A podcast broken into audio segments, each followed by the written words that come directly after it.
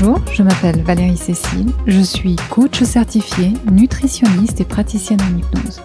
Dans ce podcast, j'accompagne les femmes qui désirent mincir et se sentir bien alors que leurs hormones commencent à leur jouer des tours.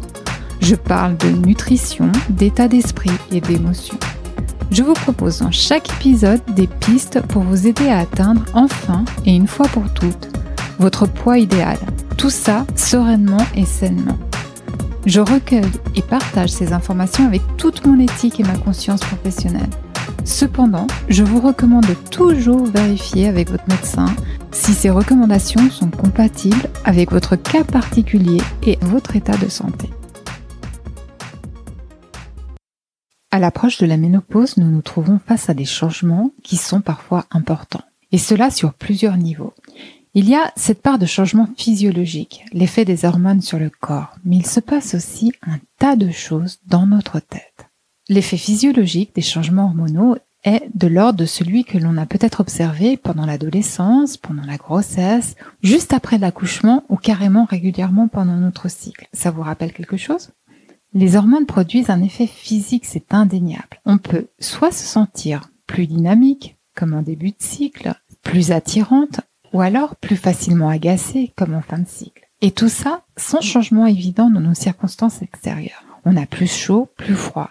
Même nos envies de sucre varient en fonction des hormones. Par exemple, en dernière partie du cycle hormonal, notre besoin de sucre augmente afin d'optimiser la production de sérotonine, cette hormone du bien-être, de la sérénité, qui diminue avec la diminution d'œstrogène. Et juste une petite parenthèse, ne vous jetez pas sur le sucre à ce moment car trop de sucre bloque la production de progestérone. Et cette hormone est là pour nous faire ressentir en équilibre et ainsi nous apaiser. Mais ne rentrons pas dans ces détails techniques. Dans ce podcast, on va se concentrer sur les pensées. Car dans cette phase de changement qui est la préménopause et la ménopause, nos pensées sont rarement neutres nous nous sommes souvent déjà fait une représentation mentale pas forcément positive de cette période de vie. Et à force d'avoir été attentifs à tous les messages extérieurs allant dans ce sens, nous nous sommes construit une image de cette identité de femme autour de la ménopause. Tout d'abord, qu'est-ce que l'identité? Notre identité est une série de pensées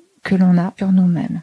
Et ces pensées, on les a tellement pratiquées qu'à force on les voit comme une définition vraie de nous-mêmes, comme une réalité indéniable. Et notre identité globale a plusieurs facettes. Imaginez un rond, une sorte de gâteau avec plusieurs tranches et dans chacune d'entre elles, inscrivez tout ce que vous êtes, du moins tout ce qui vous vient à l'esprit quand je vous demande qui vous êtes.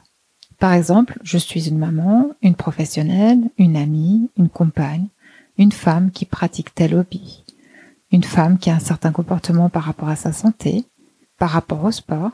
Et ça peut aussi être qui on est culturellement, sa nationalité, qui on est par rapport à la nourriture. Pour chacune de ces facettes, vous allez me sortir une définition. Par exemple, je suis une battante professionnellement. Je suis quelqu'un qui prend du poids facilement.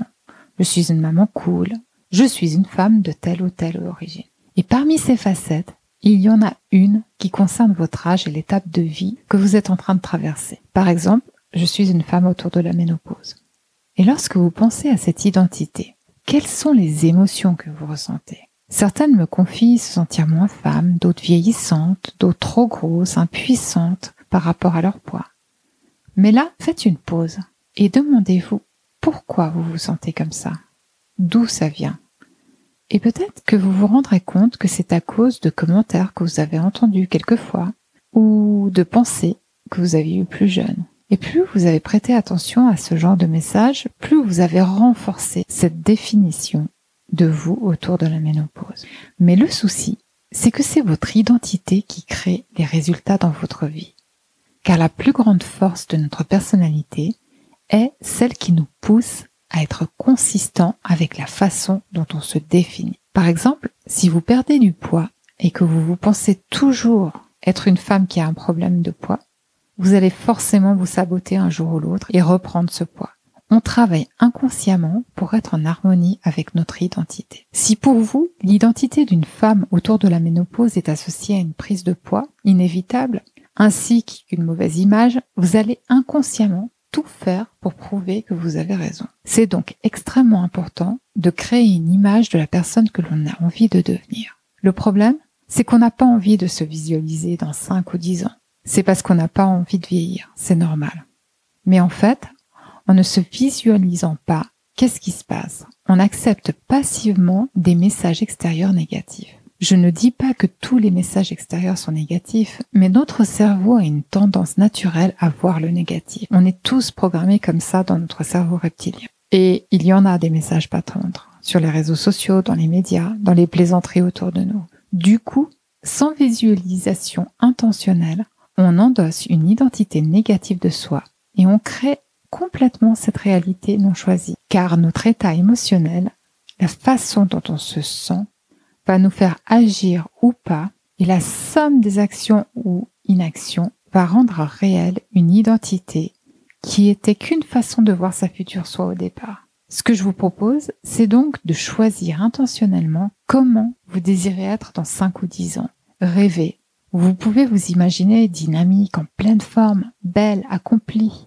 Élevez vos attentes, tout en restant imparfaite et humaine. Et cette vision de vous-même ne dépend que de vous. Posez-vous la question de savoir qui avez-vous envie de devenir Qu'est-ce qui est important pour vous et non pas qu'est-ce qu'on attend de vous? On ne sait pas de quoi est fait l'avenir, mais en choisissant cette vision pleine de sens pour vous, positive, vous allez sans doute vous sentir plus motivé, plus dynamique ou peut-être plus confiante. Et grâce à cet état émotionnel, vous allez forcément mieux prendre soin de vous, plus bouger, entreprendre de nouvelles choses. Et évidemment, le résultat dans 5 ou 10 ans sera proche de cette vision. Notre état d'esprit crée notre vie. Si vous n'avez pas encore une vision claire, commencez à diriger vos pensées dans cette direction. Rien qu'en commençant à vous poser cette question, quelle femme fantastique avez-vous envie d'être dans 5 ou 10 ans? Votre cerveau va se programmer pour chercher des réponses et vous allez être extrêmement attentive à toutes les possibilités qui s'offrent à vous. Ensuite, en pratiquant cette nouvelle vision, et en agissant pour vous rapprocher de cette vision, vous allez petit à petit passer d'un désir à une attente certaine. Je m'explique. Avec ce travail de visualisation au départ, vous voulez évoluer d'une certaine façon. Mais à force d'y penser, à force de prendre certaines nouvelles habitudes, ou carrément d'entreprendre des grandes choses qui vous rapprochent de cette personne, chaque étape vous conforte dans la certitude que cela va se passer comme ça. Vous vous attendez à évoluer dans ce sens. Et c'est là que vous passez d'une envie à une attente. Lorsque vous vous attendez à ce que cela arrive, c'est là que vous devenez instoppable. Si vous avez aimé ce podcast, abonnez-vous, partagez-le et laissez un avis 5 étoiles sur votre plateforme d'écoute. N'hésitez pas à me poser des questions ou à me faire des suggestions de sujets, j'en ferai avec plaisir un épisode. Par email à l'adresse valeriecécile.com et pour en savoir plus, visitez mon site valeriecécile.com. À bientôt!